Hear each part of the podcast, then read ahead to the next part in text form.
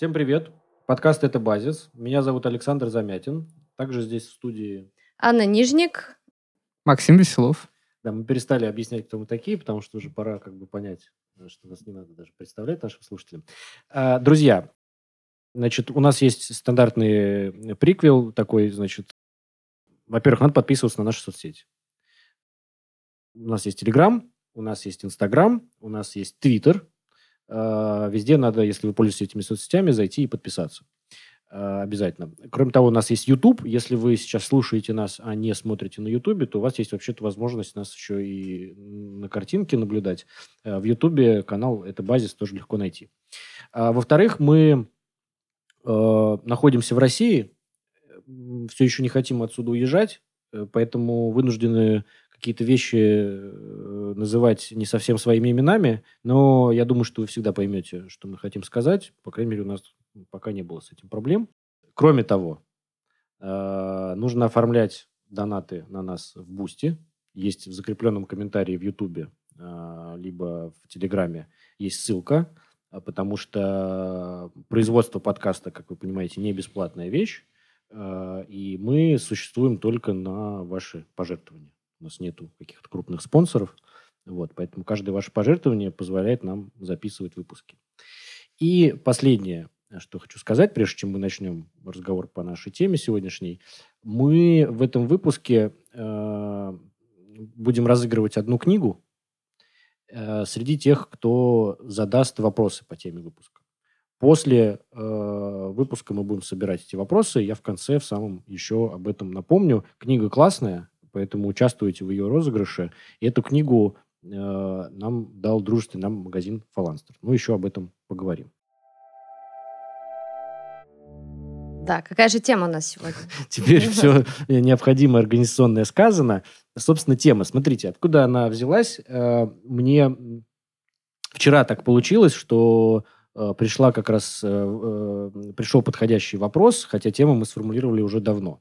Ну, короче, ситуация. Вчера я общаюсь с одним своим близким человеком, и вот, значит, он меня спрашивает, ну, смотри, представим, что завтра утром мы читаем заветную новость ну, как бы безвозвратной кончине, сами понимаете, кого, вот, и как бы происходит какая-то большая трансформация в стране, вот, и Э, что же должно такого здесь произойти? Какие перемены требуются, чтобы жизнь наша э, наладилась, э, стала мирной, безопасной и благополучной? И я тут же в этом разговоре вспомнил, что существует вообще-то довольно влиятельный готовый ответ, который многим знаком, и который, на мой взгляд, самым четким образом формулирует, например, экономист Сергей Гуриев – этот ответ звучит следующим образом. Нужно будет провести институциональные реформы. Вот. То есть, как бы цель э, политической борьбы – это в значительной степени, как бы главным образом, это проведение некоторых реформ, которые называются институциональными. И обычно это такой джентльменский набор, всем известный, который там у того же Гуриева э, из трех э, частей состоит. Да? Это значит э, реформа судов, нужны честные суды. А, это рыночная реформа, а, нужно свобода предпринимательства и защита частной собственности. И это третье, значит, нужна политическая реформа, нужна некоторая представительная демократия, свободные выборы, короче. Вот если вот эти три вещи обеспечить, то дальше вроде как все как бы наладится и будем нормально жить.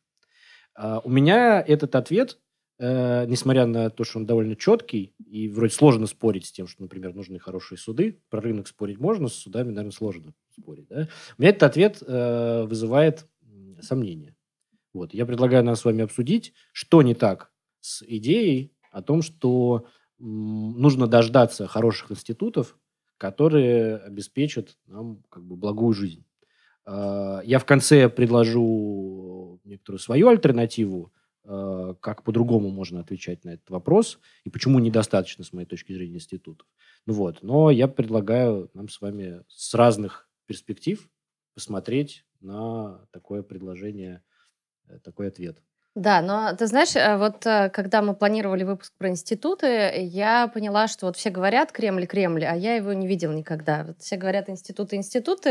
Я гуглю, что такое институты, и вижу, что там самые разные определения, которые включают вот э, такой вот Google, да, мне говорит, институт семьи, брака, образования, науки, религии, государства, экономики. И я понимаю, что это совершенно разные понятия, и когда я начинаю в это дело углубляться, я вижу вот две альтернативы альтернативы, да, два способа говорить об институтах. С одной стороны, это какие-то такие классические социологические работы, в которых э, зубодробительные э, социологи типа Дюргейма и Парсонса представляют вот эти вот холодные алгебраические структуры, и ты просто в это вчитываешься как в такую вот математику, да, в которой вот есть там такие агенты, такие структуры, а вот там э, отношения взаимного дополнения, вот еще что-то такое, мозги начинают кипеть.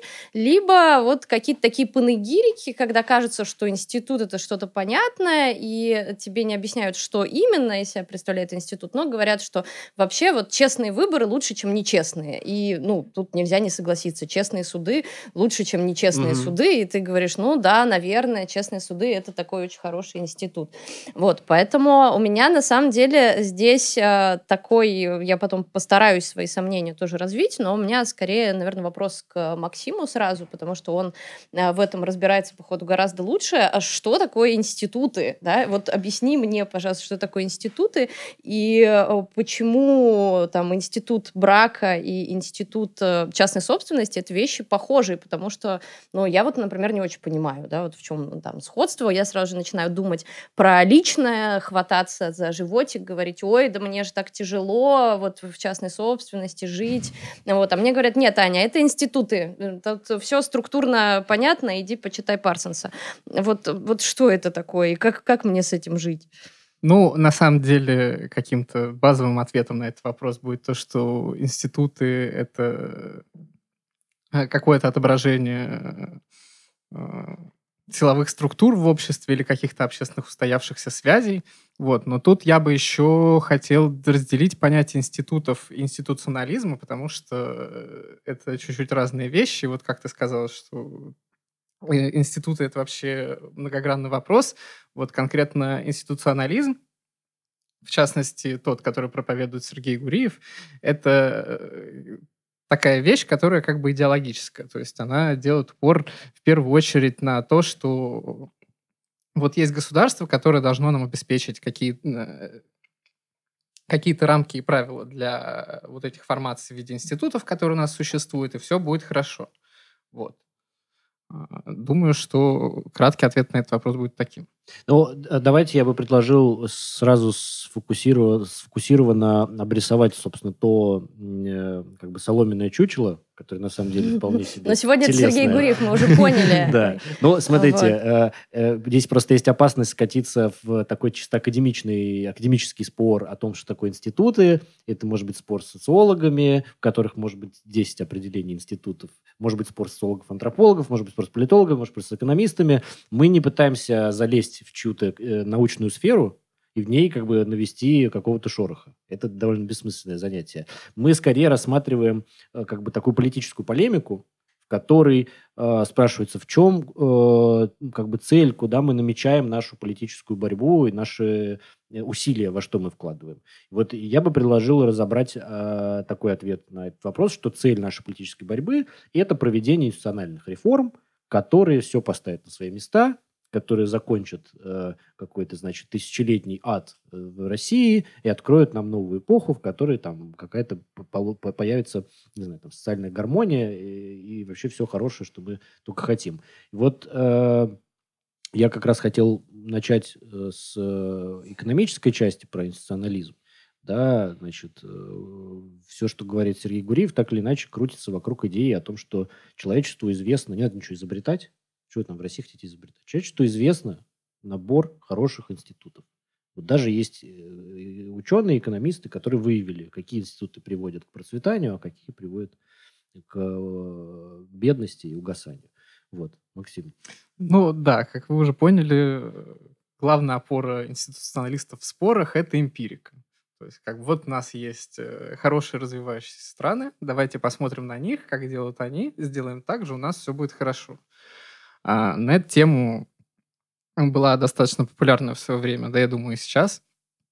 Достаточно популярно известная ходовая книга «Why Nations Fail», э, исследователя Джимогла и Робинсона, где они выдвинули теорию о том, что... Ну, точнее, не выдвинули теорию, они уже проработали теорию новой институциональной школы, но суть этой теории заключается в том, что вот есть два вида институтов.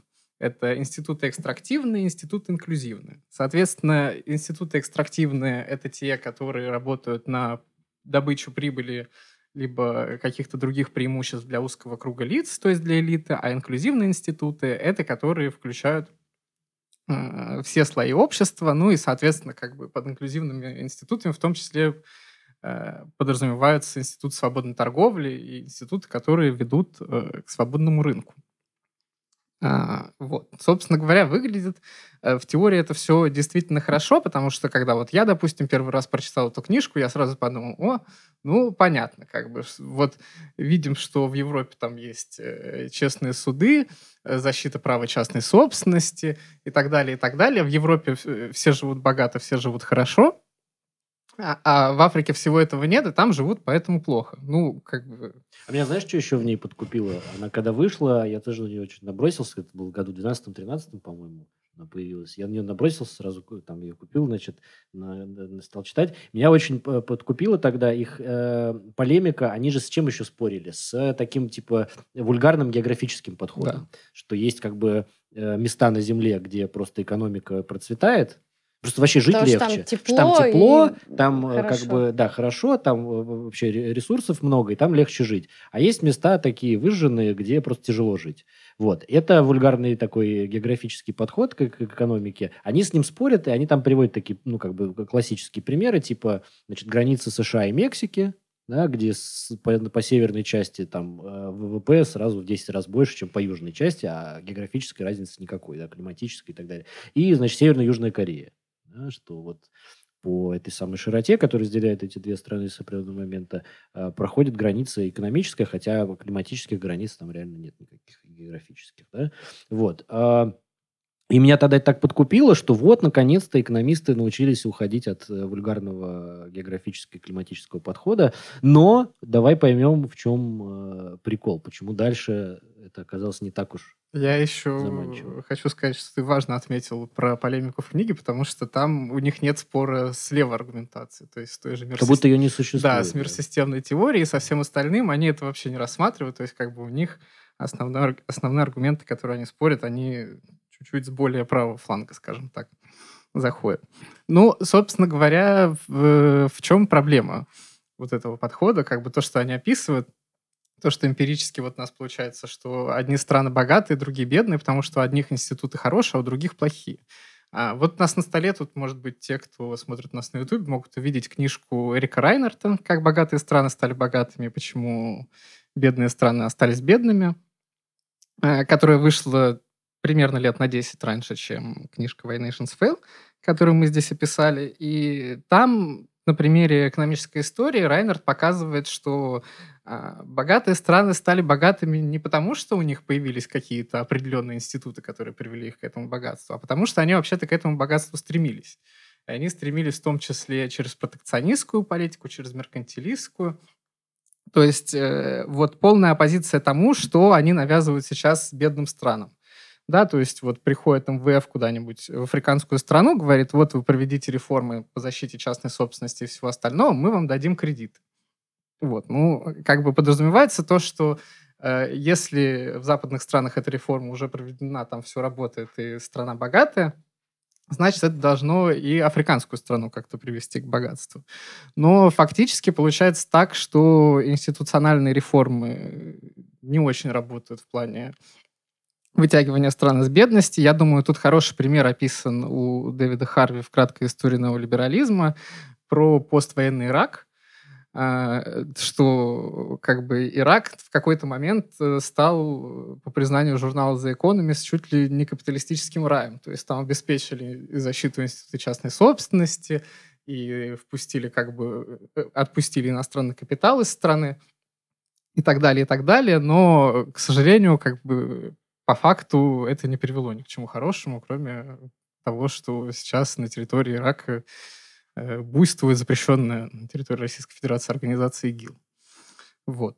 Э, думаю, что еще другой важной точкой критики институционального подхода является то, что очень тяжело провести грань э, между экстрактивными, экстрактивными и инклюзивными институтами. То есть мы можем сказать, что у Норвегии той же самой есть инклюзивные институты, благодаря которым там сверхприбыль от добычи нефти поступает в бюджет, а, есть какие-то соцгарантии, трудовой кодекс и так далее. Но, с другой стороны, мы видим, что та же Норвегия активно участвует в военных операциях НАТО, в том числе в Ливии и в Ираке, где у них есть определенные нефтяные интересы. И даже вот сейчас я пока ехал сюда в метро, прочитал, что несколько членов переходного правительства Ливии открытым текстом заявляли то, что преимущество в нефтяных контрактах новых нового правительства будет получать те страны, которые активнее всего участвовали в бомбежках угу. в 2011 году. Ну, то есть это история о том, что вы пишете, вы институционалисты, пишете нам рецепты о том, как выводить бедные страны из бедности, и основная ваша аргументация строится на указании на богатые страны. У богатых стран получилось, потому что в них есть такие-то институты. Вот установите у себя такие-то институты, тоже будете богатыми. Но как бы Э, эта позиция не до конца честная, потому что, как нам показывает Райнард в книжке, да, в своей замечательной, если посмотреть на историю самих этих богатых стран, их процветание отнюдь не так очевидно связано с этими институтами, вот, и сами они шли к своему богатству э, совсем не тем путем, которым предлагают идти странам третьего мира сегодня.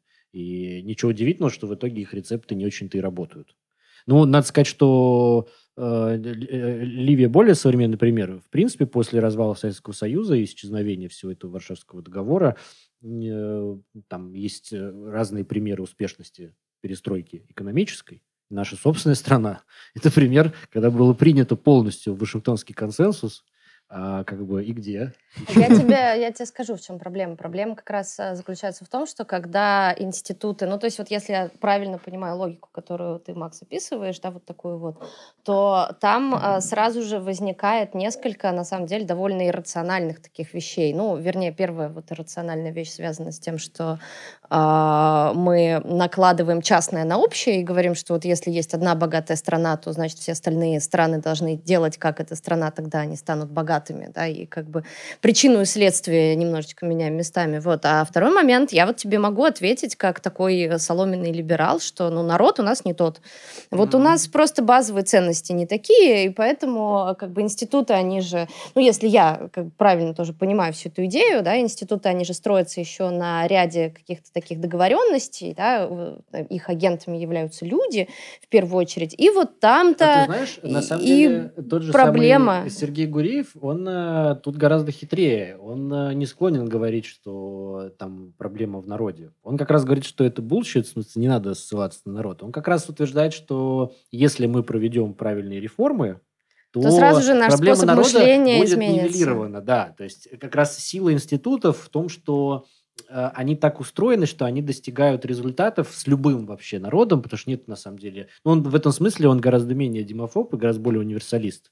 Просто с этим универсализмом есть отдельная другая проблема. Но вот э, все-таки там, там не, не такая поверхностная аргументация. Другое дело, что когда его спрашивают, а почему же тогда не сработал Вашингтонский консенсус, у него будет объяснение, что, ну, скорее всего, я так думаю, что э, реформы просто не были доведены до конца, и все это угнали там, э, значит, э, чекисты Слушай, ну тогда это пугающая картина, потому что, конечно, вот такого рода критику институтов осуществлял наш э, любимый друг и товарищ Мишель Фуко, который как раз говорит о том, что, типа, а, нету никакого народа, нет никакого индивидуального мышления, мы сейчас вам построим такие институты, да, что вы вообще все начнете правильно мыслить, начнете маршировать в соответствующих как бы, ритмах, э, вот, и правильно классифицируйте свое мышление, но это пугающая вещь, потому что у меня сразу же возникает вопрос, собственно, а эти институты институциональной реформы, каким образом будут совершаться. Да? И вот эта вот самая идея институциональных реформ мне начинает напоминать действительно какой-то вот такой вот а, там «О дивный новый мир» или «Паноптикум», да, в котором мы говорим, мы вам построим такой институт, в котором вы добровольно пойдете, там, я не mm-hmm. знаю, кого-то закладывать, да, добровольно будете уважать частную собственность, но методы, собственно, этих самых модерных институтов, которые мы так любим, да, там, институты частной собственности, например, да, или института, э, там, вот, честного суда, да, это, э, на самом деле, методы, ну, такие довольно угнетающие, да, потому что тот же самый институт права, это институт, который разделяет нас на нормальных людей, которые мыслят в рамках правильного институционального мышления, и девиантных людей, которые просто вот э, выбиваются из этой системы, да, а дальше там уже появляются и э, там люди с неправильными телами, с неправильной сексуальностью, да, вот у нас там возникает наш институт, э, любимый институт гетеросексуального белого брака, да, и люди, которые не вписываются в, этот институт, и поэтому надо с ними чего-нибудь сделать, а для того, чтобы с ними чего-нибудь сделать, мы построим такую мягкую машину наказания, мы не будем их пороть, а просто вот сделаем такие структуры, где они сами будут себя пороть, да, и сами будут чувствовать себя, в общем, mm-hmm. какими-то э, ненормальными. И в этом смысле, конечно, когда мне говорят, да, вот про институциализм, я сразу же начинаю пугаться. Мне кажется, что чья-то рука тянется как бы к плетке вот этой воображаемой, да, и когда ты начинаешь критиковать эти институты, ты сразу же чувствуешь себя вот очень девиантным. И меня здесь, конечно, больше всего интересует вопрос того, какой тип мышления а, вот это вот институциональное мышление как бы нам предлагает. Угу. Потому что я вот, вот, я вот вытащила Сергея Гурьева, я вот вытащу, да, сейчас я это скажу, да, и ты а, как раз Максим об этом сказал, да, что это некоторые правила игры, да, институты это правила игры в политических процессах.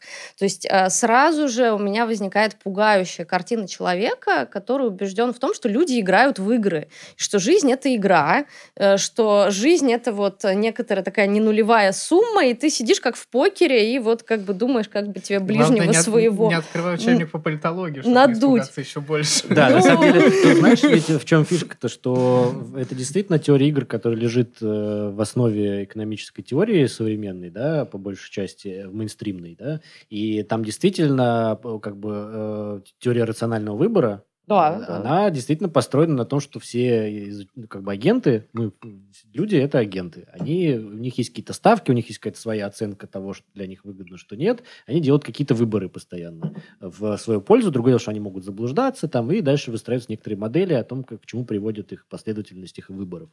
Вот. А потом это все еще экспортируется в политическую науку, и политология тоже начинает рассуждать как экономика, тоже начинает рассуждать. Слушай, ну что... я так понимаю, что наш пугающий захват э, власти в России секты методологов э, как бы руководствуются примерно похожим, похожей идеей. Но э, методологи что... просто находились в изоляции в Советском Союзе, переизобретали это сами, не, не, не будучи знакомыми с, с э, американской базой по этому поводу.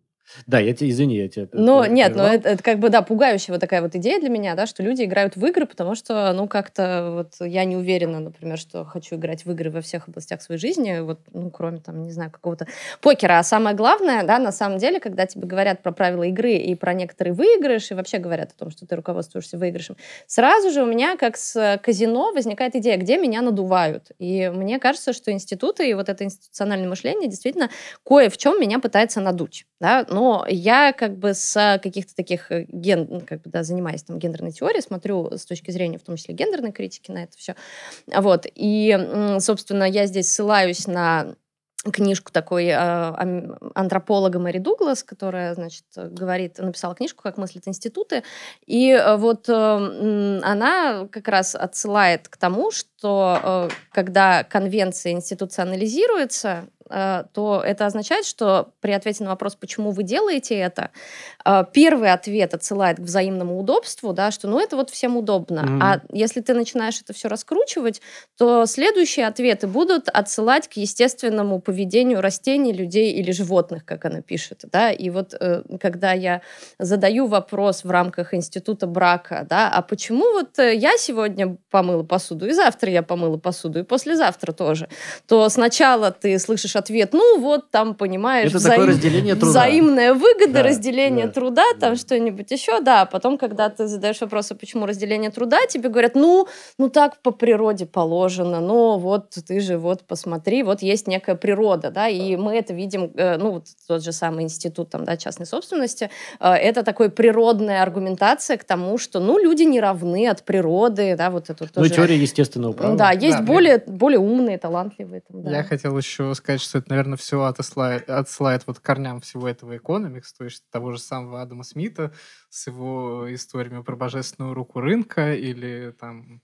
Которая, да, кстати, слушай, рука же, она же откуда там взялась? Она взялась, это тоже из физики метафора, потому что это была в теории, Э. э, в, астрономии рука, которая Бог не удерживала кости, некоторые да, или- планеты. Нет, нет, нет. Это была рука, божественная рука, которая удерживает некоторые планеты. Там были сложности с объяснением траектории некоторых Там на, планет. на, самом деле есть несколько версий. Вот, допустим, Гребер в книжке э, «Долг Ага. пять тысяч лет истории» выдвигает теорию о том, что это, значит, из исламских философов откуда-то взято. И, значит, это перефразированная фраза о том, что э, цены на рынке все на волю Аллаха. Как бы. А, Да. точно, да, есть еще такая версия. Да, да, да. Точно, Поэтому- точно. Ну, то есть, действительно, сначала, значит, мы, мы смотрим на, там, на институт э, рыночных отношений, да, там, обмена, рынка как обмена, да. Там сначала появляется, ну, всем удобно. Каждый приходит, то, что может предложить, то и предлагает, и все выбирают какую-то справедливую с двух сторон цену, заключают, э, бьют по рукам, и отлично. Потом ты копаешь чуть дальше, и, значит, оказывается, что внутри этих метафор сидят какие-то очень странные вещи, и только антропологи, типа Дуглас или Гребера, до этого докопались. Ну да, ну или э, точно так же у тебя есть, э, да, вот там личная одаренность, не личная одаренность, да, или там черное и белое, да, ну вот просто есть люди, бо- ну вот эти вот все идеи о том, что, например, э, бедные, э, господи, что это была за книжка про то, что бедные люди медленнее соображают, дети из бедных гетто, Да-да-да-да-да. хуже Ну, решают такого очень много, задачки, да, чем очень много, да. богатые, благополучные дети. Ну, как бы есть же некое естественное распределение благ, да, действительно. да. там как бы. Да. Вот. И дальше это начинается апелляция, ну, по сути, к положению планет. Поэтому я вот не знаю, мне хотелось бы встретить какого-нибудь настоящего институционалиста, который бы можно было бы задать вот 100 тысяч почему и спросить, а почему А ты, смотри, ты- институт ты- ты- свободного ты рынка проведи такой интервью. хороший? Сделай интервью, скажи, что ты журналистка, и ты проводишь интервью, а потом, значит, там с тем же Сергеем Гуриевым. Но проведи такое необычное Но интервью. ты знаешь, вот на самом деле я подозреваю, что там есть ряд ответов. Э, Да, вот первый ответ заключается в апелляции к природному, да, Мгм. вот к тому, что ну просто вот люди не равны, там есть черные, белые, мужчины, женщины, там умные, глупые и прочее. А Вот. а, Или, или, кстати, вот географическая тоже тема, да, ну вот есть страны, где тепло, а есть страны, где холодно. Вот. А есть ответ, э, связанный с историей, да, и я вот тоже хорошо вижу, и, кстати, тоже ты, я, Макс, так поняла, что есть этот момент такой, что ну так повелось, да, что вот этот вот институт э, на самом деле очень похож на какое-то такое кон- консервативное немножечко убеждение, э, просто модерные институты делают вид, что они современные, но при этом апеллируют тоже к тому, что ну так веками было. У нас был некоторый договор, договор ну, собственно, все любят же, да, Гоббса, да, и говорить, что вот мы, мы когда-то так договорились, что у нас будет рынок, мы когда-то договорились, что у нас будет государство. Когда ты задаешь вопрос, когда, покажите мне, скажите, в какой момент это произошло, э, тебе не могут ответить, потому что это будет постоянная апелляция вот к такому вот прошлому и, э, ну, временная петля, потому что ты никогда не можешь вернуться назад и Мгм. сказать, нет, я не заключала этого договора. Ты всегда живешь как бы на секунду позже, чем этот договор был заключен, и передог- пере, как бы договориться насчет этих институтов а, невозможно. Поэтому у меня на самом деле возникает э, такой странный вопрос, а можно ли изменить эти институциональные конвенции посредством реформ? Потому что, ну, Ну, смотри, вот прежде чем мы в него прыгнем, я хотел уточнить. Из того, что ты говоришь, у меня складывается такой тезис, который мне лично сейчас кажется убедительным, но, может быть, ты имеешь в виду не это. Тезис следующий. Институты э, это не продукт э, рационального мышления, которые были изобретены в ходе эволюции как бы, человечества и общества, а это на самом деле э, зафиксированные э, отношения, которые сложились в конкретных обстоятельствах, которые, естественно, как правило, отношения угнетения, то есть предполагается, что есть люди, которые как-то контролируют других людей. И зафиксированы эти отношения, которым э, присвоена какая-то собственная субстанция под названием институт. Ну, да, ты знаешь, я бы сказала так, я бы попыталась так ответить, что э, институты — это продукт мышления, а это продукт э, мышления по аналогии, ну или по вот этим вот оппозициям классическим, таким антропологическим, сырое, вареное, да, там и так далее. А, вот. А, но этот э, продукт мышления при этом, ну, нисколько не рационален, потому что наше мышление, да, это само по себе иррациональное заблуждение по поводу того, что наше мышление рационально. Mm-hmm. И, э, собственно, знаешь, что меня вот удивляет в этих самых институтах? Тот момент, что они как будто бы невидимые, да, то есть это вот такие как, как будто бы договоренности, которые вылезают только в тот момент, когда начинают причинять тебе неудобства. То есть они настолько натурализованы в нашем мышлении, или во всяком случае хочется, чтобы они были натурализованы, что ты их замечаешь только в тот момент, когда они дают сбой. Например, э, я вот э, замечаю институт свободного рынка только в тот момент, когда меня выкидывают с работы на институт конкуренции, который необходим Российской Федерации, да, только в тот момент, когда мы выкидывают с с работы в пользу кого-то там, я не знаю, э, кто не родит ребенка и меньше берет больничных. Да? Вот тут-то я начинаю соображать, что есть какой-то такой институт.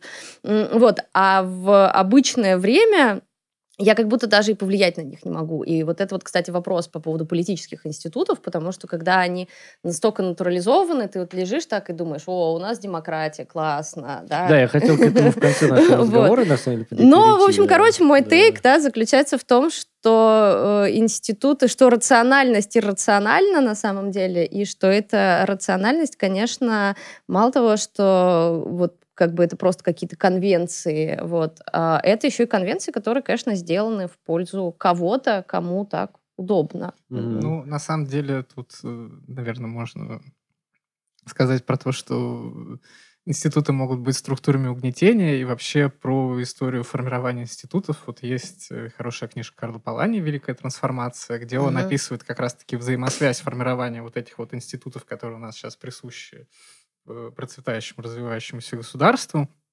национальному государству и связывает это как раз с э, капиталистическим переходом, как, э, собственно говоря, этот капитализм устанавливал свои институты для того, чтобы стать вот таким вот, такой невидимой вещью, которой он является сейчас, как ты описал. Невидимый что, и тотальный. Да, невидимый и тотальный. Что мы уже не можем представить свою жизнь без национального государства, не можем представить свою жизнь без этих институтов, и как бы вот уже там президент наш выходит и рассказывает про то, что национальное государство существовало тысячу лет, и все ему э, смотрят с открытыми ртами, верят и аплодируют. Уважаемые слушатели, минутка честной рекламной интеграции. Я хочу напомнить, что наши кореша из магазина одежды Barking Store дают скидку 10% по промокоду «Базис». Что такое Barking Store? Это не просто магазин одежды, это целый социальный проект, который занимается помощью животным. То есть часть своей прибыли они направляют на частный э, приют для животных. При покупке на их сайте barkingstore.ru вводите промокод «Базис», получаете 10% скидки, и всем от этого будет хорошо. Э,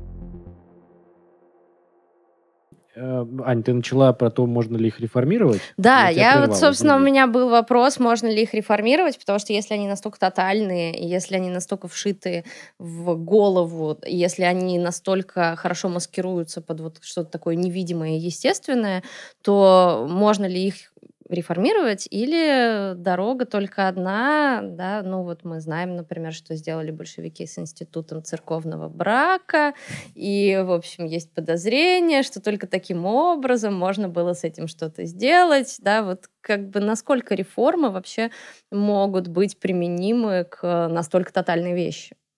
Ну, я думаю, что, допустим, тот, а, тот же Сергей Гуриев, например, я странно за него отвечать, да, но как я себе представляю... Он сейчас находится с нами в комнате, Сергей Гуриев. Да, он с нами здесь, в этой комнате. Но как я себе представляю ответ э, людей, которых мы условно обозначаем как Сергея Гуриева, как основного их спикера, они бы сказали следующую вещь, что, во-первых, э, мы э, надеемся на реформы, потому что, во-первых, есть куча всего естественного, что сегодня репрессировано. И если это высвободить, то тут не нужно... То есть сама реформа – это высвобождение. То есть это снятие ограничений, которые искусственные.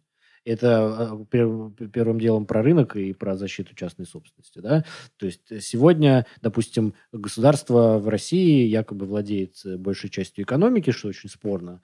Вот. А, и если просто находясь у штурвала государства взять и вернуть в частные руки э, э, эти части экономики, им когда-то захваченные, то все придет к естественному состоянию. То есть вот почему это возможно, эта реформа? Потому что это просто снятие искусственных ограничений. Ну, ты понимаешь, что мы придем к естественному состоянию, это будет война всех против всех. Нет, а дальше, значит, к этому же, это же, это же такая комплексная картинка, дальше к этому добавляется история, что нужно провести судебную реформу, которая установит такие, такой как бы rule of law, да, верховенство права, обеспечит, э, благодаря которому зафиксированные конституционно-либеральные принципы э, нас э, уберегут от того, чтобы это была война всех против всех, и установят некоторый гармоничный порядок вещей.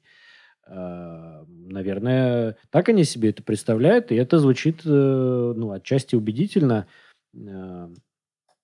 Смотрите, у меня как бы вот Максим давал такую скорее экономическую перспективу, да, как на это смотрят институционалисты внутри экономической теории. Э, вот у Ани такая как бы скорее антропологически э, культурная, что ли, да, наверное, перспектива, mm-hmm. если можно так это обозначить. А у меня политическая. А, у меня основная претензия к теории о том, что как бы к подходу такому институциональному, что нам нужно провести институциональные реформы, и это самое главное, что нам нужно сделать. У меня основная претензия заключается в том, что утверждение вот этого вот о существовании джентльменского набора хороших институтов, оно как бы ставится э, над политикой. Оно вне политическое. То есть есть такой господствующий здравый смысл, что это вещи, ну... с которыми вообще не надо спорить. Они не являются предметом политики. То есть в каком смысле? Мы проведем эти реформы, установим э, этот институциональный порядок правильный, а дальше внутри этого порядка занимайтесь своей политикой. У вас будет для этого парламент, у вас будут свободные медиа, у вас будет у всех право голоса, право участия, право э, митингов, пикетирования, всего чего угодно. Вот там дальше занимайтесь своей политикой. А сами институты эти как бы не являются предметом политической ну, борьбы. Потому что это планета Солнечной системы, они я, так я, устроены. Да, да. Да. Я думаю, хорошая аналогия здесь был бы зоопарк. То есть вот мы построим зоопарк э, зверям, а вы там живите дальше, уже устраиваете свою дикую природу. Да, и тут как бы в защиту того, что это будет хороший зоопарк, приходит то, о чем Максим говорил, что у нас есть эмпирические свидетельства о том, что в тех странах, которые мы считаем образцом нормальности и благополучия, в них вот такие, такие, такие вольеры. Поэтому что вы будете спорить? Вот. А, то есть, как бы, что, что тогда получается? Что если эти, эти, эти институты являются common sense, который просто укоренен в, в саму естественность, в саму природу, они не могут быть предметом политики, а, и мы как бы вообще их не должны обсуждать. Вот. Просто понятно, что нужны честные суды. Что тут обсуждать? Как бы, да? Понятно, что нужна свобода предпринимательства. Что тут обсуждать? Вот. А, критикуя такую, э, такую вещь, э, можно столкнуться с двумя крайностями, которых я пытался бы избежать. Есть одна крайность э, – это свалиться в то, что называется особый путь. Да, но это нам в России хорошо известная риторика. В путинизме очень важное занимает место, что вообще России эти ваши институты не подходят, потому что у нас свой путь. У нас другая вообще цивилизация, у нас другие люди здесь у них э, другая природа. Нам вообще не свойственны эти ваши западные, там, все эта чепуха. А, это, конечно, не то, что мы имеем в виду, я надеюсь. В всяком случае, я точно не сторонник теории особого пути, потому что это просто э, вывернуто наизнанку то же самое. Вот, как бы существует, нек- существует некоторая специальная цивилизация, у которой какой-то свой специальный путь.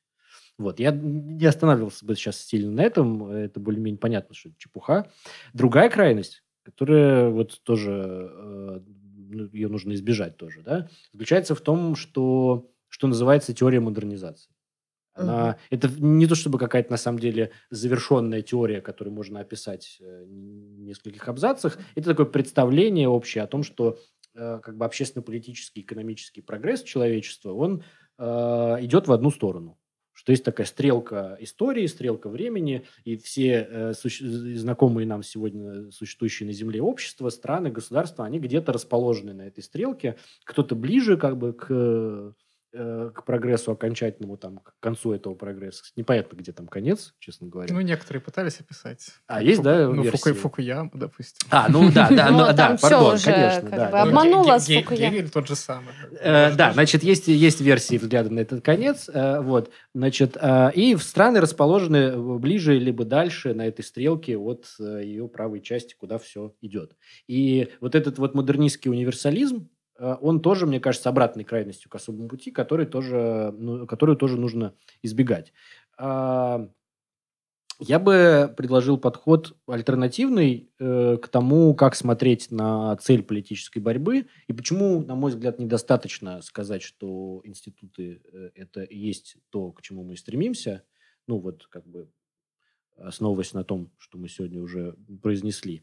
А, Этот подход э, я черпаю из э, агонистической теории, которую формулировали, э, ну, например, Шанталь Муф, да, такая бельгийская э, э, И муж ее Эрнесто Лакло. и ее муж э, Эрнесто Лакло, да, вот. А она еще жива и пишет тексты, это здорово. Там есть, можно их критиковать, но что я хочу оттуда достать? Я хочу достать оттуда такую простую идею, что м, неверно представлять себе вещи так, что в какой-то момент может установиться социально-политическая гармония благодаря каким-то институтам, после которой нам не понадобятся никакие политические противостояния.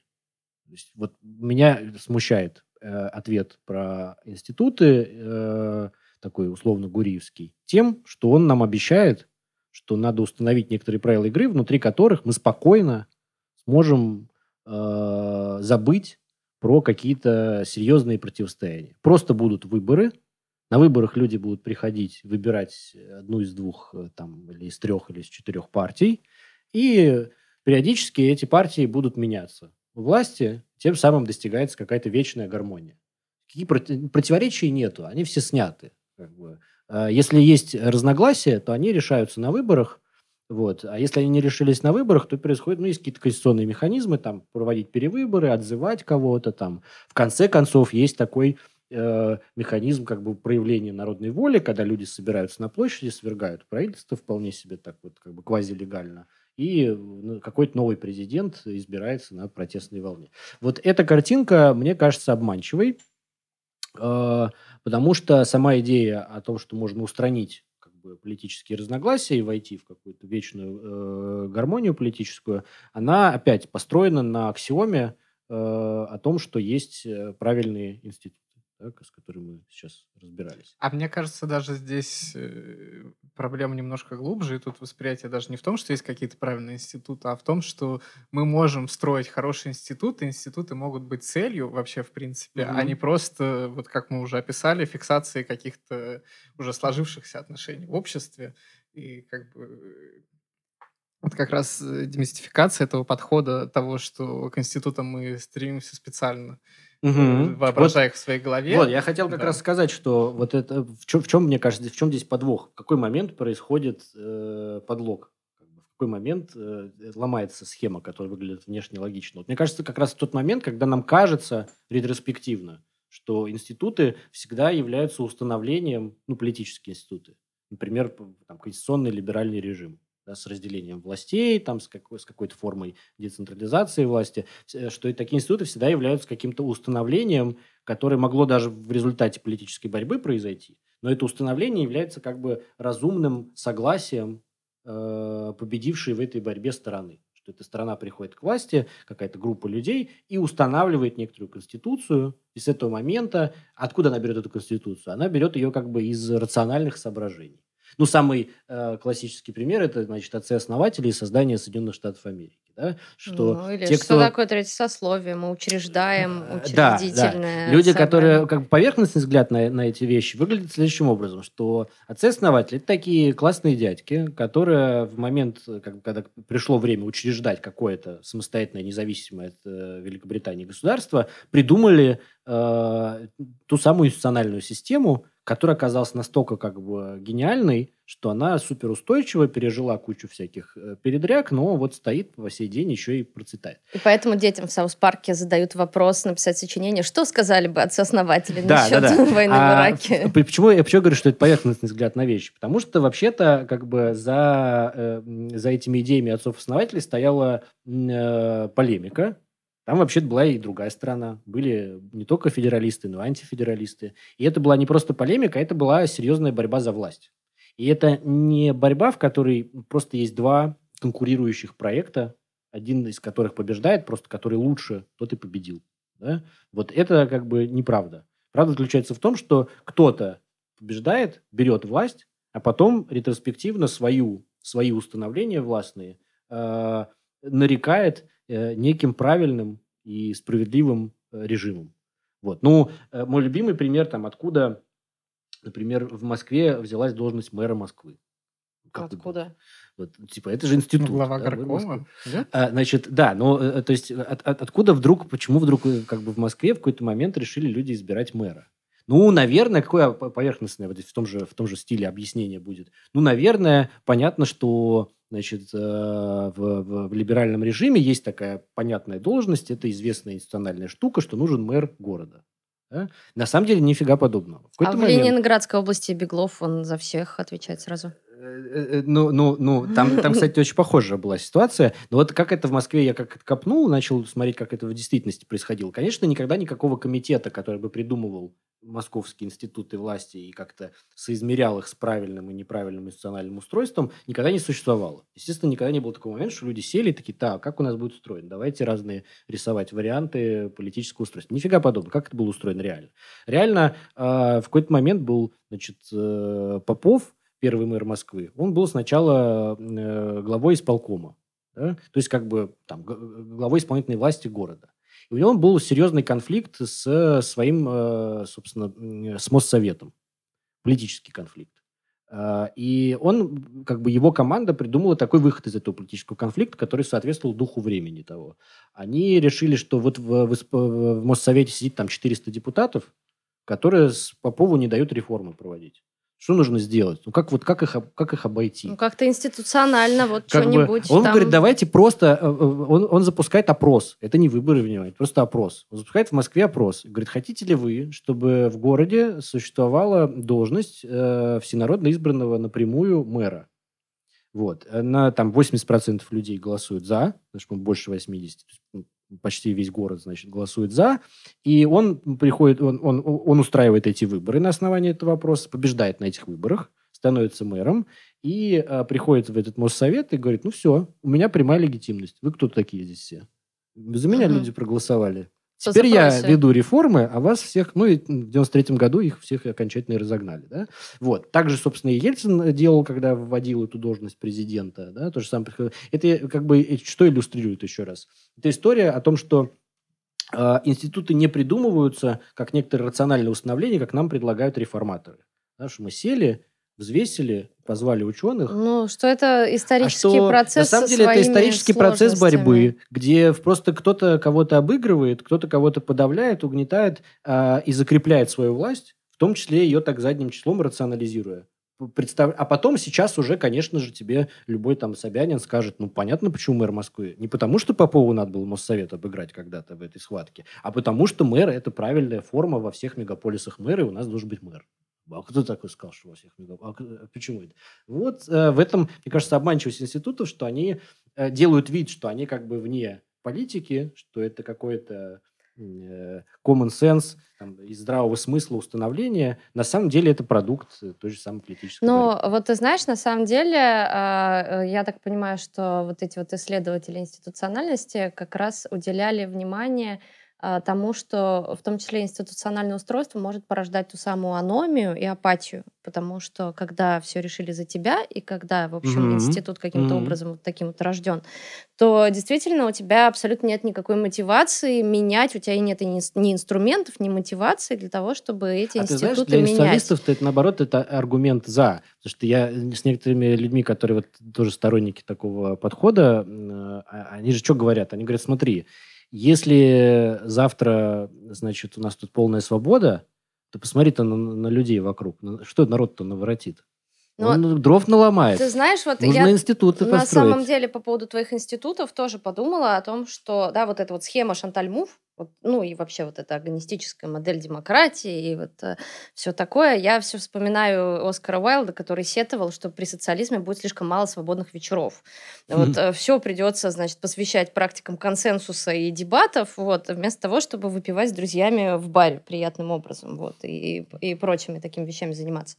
Вот, и я думаю о том, что на самом деле вот эта вот схема, да, э, когда ты действительно тратишь довольно много своего времени, усилий, каких-то сердечных, э, вот, не знаю, Переживаний. ресурсов, переживаний на то, чтобы вот за эту демократию, за это устройство каким-то образом рубиться, это очень тяжело для капиталистического человека. Ну, это просто история о том, что а, капитализм несовместим с демократией. но да, потому что капитализм это такая вещь, которая как раз вот постоянно тебя погружает в ситуацию неуверенности, когда ты не знаешь, что у тебя будет завтра, где ты будешь жить, что ты будешь есть, где ты будешь работать. А, И хочется чего-то устойчивого, да, вот, и выбирать очень трудно. Есть вот даже целая книжка это такой подружки Жижика, Рената Сарисл, «Тирания выбора», про то, что, в общем, капиталистический человек просто уже ждет, чтобы кто-нибудь сделал выбор за него, потому что ситуация выбора – это очень стрессовая ситуация сама по себе, потому что ты живешь в стрессовом мире, где вот эти вот э, как бы не, где неуверенность или где вот такая вот, как это называется, как бы неуравновешенность, э, вот эта вот не- неизвестность, это вещь пугающая, да, потому что неизвестность, я могу себе вообразить, что неизвестность может быть приятной, да, и на самом деле, ну вот классно, да, вот сейчас мы там передоговоримся, да, и вот что-нибудь придумаем Мгм. здоровское, вот. Но это может быть классно в тот момент, когда от этого не зависит твое вот прямое Мгм. выживание, да, когда это неуверенность вот именно какого-то такого приятного сюрприза, что а мы вот еще более демократическую штуку придумаем, вообще как нам будет вот сплошное воображение там и прочее. А Вот. А вот это вот та неуверенность, и ты вот рассказываешь это, и я думаю, ой-ой-ой, это же придется как бы так много свободных вечеров тратить на то, чтобы обсуждать институциональное устройство.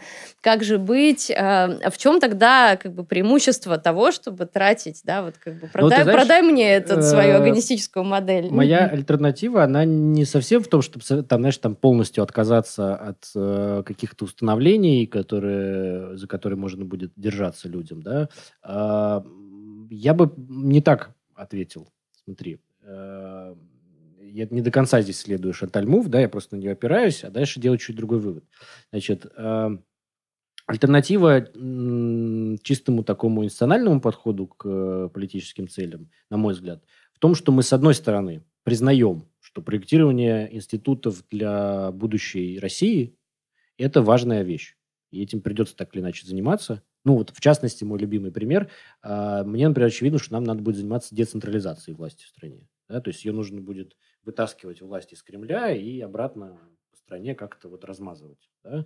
А, И, и, конечно, вопрос о том, как, как будет децентрализация устроена, он во многом институциональный вопрос. Ну, то есть это вопрос о федерализме, да, о разных его формах. То есть нам надо будет придумать, что это будет. Это будут регионы, как сейчас, или это какие-то будут другие границы их и так далее. Вот это вполне институциональный вопрос, и, на мой взгляд, ну, как бы, так или иначе, этим придется заниматься, это важная вещь. Но в то же время моя альтернатива заключается в том, что, сказав это, мы не должны закрывать как бы э, обсуждение и э, наоборот мы должны оставить значительную часть политических установлений будущих э, тому, что нельзя спроектировать до практики. То есть пока мы не вступим в некоторые политические отношения борьбы, разные группы социальные, политические в стране, бессмысленно пытаться э, проектировать исход этой борьбы. Ну, то есть, как бы есть что-то, что можно э, конституционно зафиксировать, то есть, как бы есть в демократии такая часть, которую можно прописать, а есть та часть, которую невозможно прописать и которую невозможно сформулировать, которую можно только прожить на практике. Вот. И будут ли э, будущие институты, э, там, э, допустим, что будет с институтом э, собственности и свободы предпринимательства в России, э, это для меня, например, очевидно, что это вопрос э, очень серьезной социальной и политической борьбы, потому что он влияет как бы на, на во- возможности и образ жизни почти всех людей. Ну, то есть э, пытаться с помощью институтов закрыть как бы эту часть политики и сказать, что там все понятно, там нужны некоторые установления, после которых вы решаете уже дальше всякие прочие проблемы, это неправильно. Есть часть политики, которую невозможно запихнуть в Конституцию, в какие-то правила писанные. Ну да, но с другой стороны, просто здесь э, на самом деле у меня возникает вопрос, э, э, где свобода воли да, конкретного человека. И мне просто кажется, что когда говорят про институциональный подход, то, ну, или вот когда вот эти вот институты пытаются продать, то в эти, эти институты, они действительно как будто бы безличные, да, а в любом случае при проектировании институтов любых надо понимать, а где здесь свобода выбора. Ну, то есть вот в какой... Ну, вот смотри. Ну, не то, чтобы она бесконечная. Я думаю, да? дело не в том, что... Вот в том-то, в том-то и картинка агонистической альтернативы, что там нету выбора. Там есть борьба. Есть как бы соперничающие стороны, понимаешь? Есть как бы кто... Э, э, ну, то есть э, институты выглядят в, в устах Гуриева как вещь, которая не подлежит политической борьбе.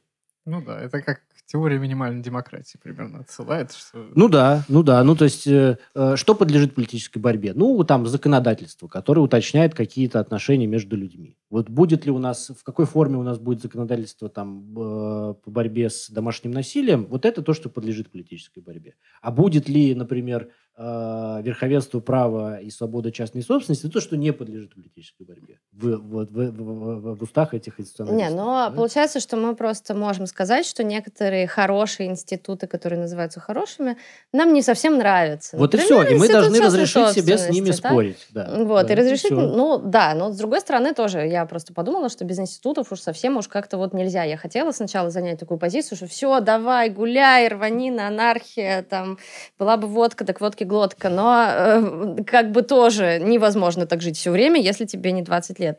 Вот. И, и в этом смысле, да, э, институты — это нечто, что тебя хотя бы очерчивает, да, ну, то есть, во-первых, оно очерчивает будет, пространство проблем. свободы, а во-вторых, э, подверга, ну, как бы делает возможным дебатирование сами эти прост... угу. самих этих пространств, угу. когда тебе говорят, что нет, мы на эту тему на самом деле можем поспорить, да, мы можем поспорить по поводу там э, института религии, например, да, вот, ну, у нас сейчас, кстати, я не знаю, ну, почему э, у нас э, так вот институционализм э, вдруг берется на э, как бы флаг либералами, когда у нас э, в современной нашей концепции российской идеологии тоже старый добрый институционализм. Просто это традиционалистские угу. институты скорее Не, культурные, там, нежели там, политические. Там очень да? ответ, что у них просто вот. у тех у тех институционализм, просто у этих институты правильные, а у тех неправильные, архаичные, там, отсталые. Да, но я как раз хотела сказать, что на самом деле прогрессизм, когда мы говорим про прогрессизм, мы очень редко осознаем, что прогрессизм это тоже традиция. Угу. Да, то есть мы говорим, ну вот Великая Французская революция двигалась, значит, значит, э, идеи прогресса. И нам, мы тоже должны думаю, двигаться идеей прогресса. вообще надо будет записать отдельный выпуск про, мод... про теорию модернизации, да. про прогрессизм, про то, откуда берется наше представление там, о развитых и неразвитых странах. Вот это все. Это отдельный, мне кажется, разговор, который э, нужно будет провести. Друзья, в этом выпуске мы, конечно, тоже разыгрываем, как всегда, книжку. Э, Ее нам предоставил дружественный нам магазин книжный, который называется Фаланстер. На Тверской 17 он находится. У них есть сайт, у них есть соцсети. Легко найти магазин Фаланстер в интернете. И они дарят с нашей помощью книгу. Это та самая книга Райнерта, которую мы обсуждаем в выпуске «Как богатые страны стали богатыми, а почему бедные страны остаются бедными». И ее получит тот из вас, кто задаст самый интересный вопрос к этому выпуску, ну, с точки зрения нашей редакции. Вопросы можно присылать в комментарии, в Ютубе, во всех прочих соцсетях. А, мы их соберем, потом на них, конечно, ответим. Самый лучший вопрос а, будет от того, кто выиграет эту книгу. Смотрите, я попробую подвести итоги, а вы мне поможете составить это Э, у нас э, получился, по-моему, ну, такой очень обширный разговор, честно говоря. То есть он не был сфокусирован вокруг конкретного сюжета одного. Я попробую собрать. Значит, а, есть представление о том, что цель э, политической борьбы в России со стороны оппозиции в том, чтобы рано или поздно добиться проведения институциональных реформ, которые установят некоторые нормальные правила и, внутри этих правил уже можно будет, э, как нормальная страна, развиваться, заниматься своими реальными проблемами. Вот. И вот, вот без этого переходного момента все остальное бессмысленно. Вот, как мне одна знакомая э, депутатка сказала, я не буду писать э, запрос депутатских прокуратур. Я говорю, почему? Говорит, ну, вот сначала реформы проведем, и в прекрасной России будущего я напишу депутатский запрос. Да, вот, мне кажется, это такая квинтэссенция этой логики институциональной. Итак, вот есть такой подход к политике. А, мы сказали, что, во-первых, он зиждется на представлении а, о некоторых правильных экономических институтах. И здесь главной, скажем так, библией этого подхода со стороны экономики является книжка «Why Nations Fail» э, Асимглу и Робинсона, там, от Джимглу, Асимглу, вот, и так, и так я слышал. Э, и вообще их как бы работы и их последователей. Вот. Это представление, то, что есть экстрактивные институты, такие плохие, инклюзивные, такие хорошие, которые приводят к развитию. Мы показали, по крайней мере, как-то обсудили, что в этом подходе он проблематичен. Даже внутри самой экономической теории есть большой дебат, и э, есть э, авторы, в частности, Эрик Райнерт, да, которые э, оспаривают эту точку зрения и просто демонстрируют, что представление о том, что это правильные институты, не бьется с тем, что мы видели реально в истории. Это не работало раньше, это большой, это некоторая мистификация о том, что эти страны пришли благодаря этим институтам к своему процветанию. Они не работают сегодня, потому что, когда мы смотрим попытки применить эти э, рецепты к, э, к недоразвитым с их точки зрения странам, это не работает. Потом мы, собственно, погрузились в то, это был как бы первый тейк против институционального подхода, такой экономический. Потом мы погрузились в то, откуда берутся представления об институтах, ну да, ну то есть э, мне кажется, что здесь надо сказать, что э, любой способ мыслить, в том числе мыслить э, институционально, надо подвергать сомнению. И мы как раз говорим о том, что, э, ну, во-первых, я продолжаю настаивать на иррациональности рациональности, да, на том, что... Да, то есть эти, институционализм, бы... он держится на некотором универсализме. Что да. есть универсально-рациональные вещи. Вот, да. что и есть... это сомнительно, и нам антропологи умеют показывать, что это сомнительно. А, вот, да, во-первых, это сомнительно само по себе, во-вторых, э, сомнительно то, что мы как бы, ну, вот этот способ аналогического мышления, когда у нас есть вот некоторые такие там иерархические построения или способы разделения этого всего, способы разделения понятий, они, в общем, откуда-то берутся, вот, и, например, ну вот, знаешь, тоже про институт я забыла сказать, э, про э, солидарность, да, классификационную солидарность, да, что когда у нас есть некоторый такой институт, то подразумевается людьми, которые стоят на защите защите этого института, что мы должны выстраивать э, солидарные отношения с другими участниками этого института.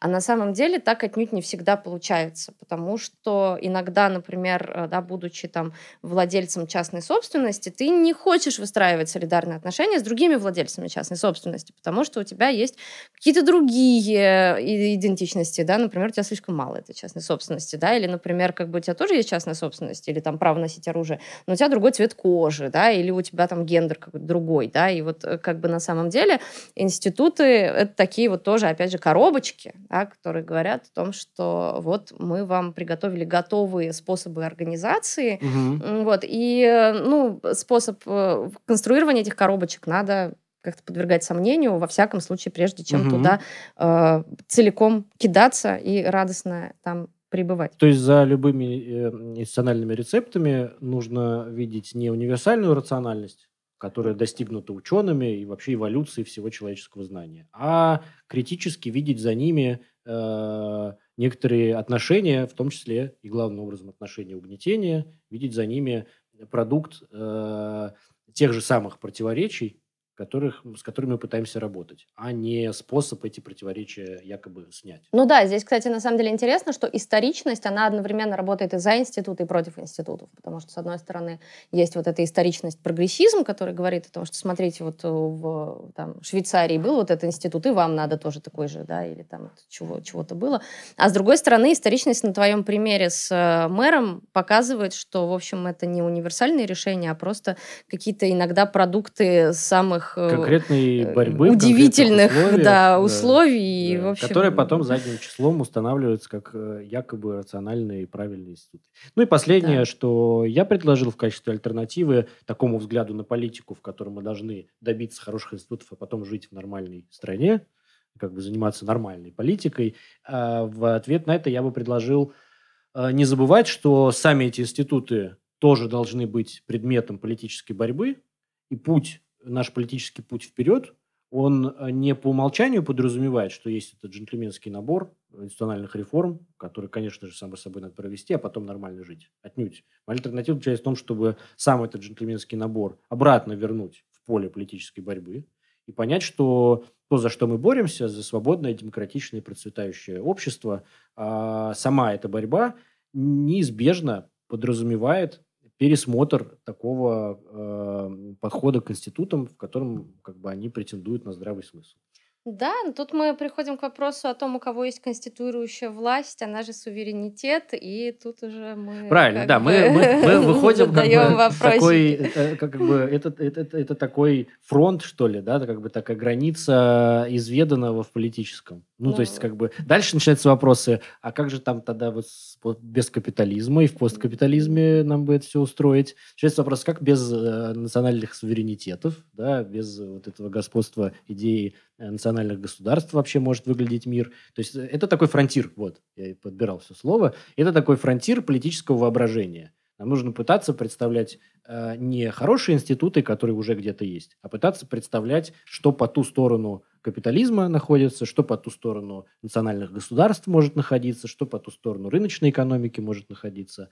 Вот, э, вот, это, вот это воображение есть, на мой взгляд, часть политической борьбы.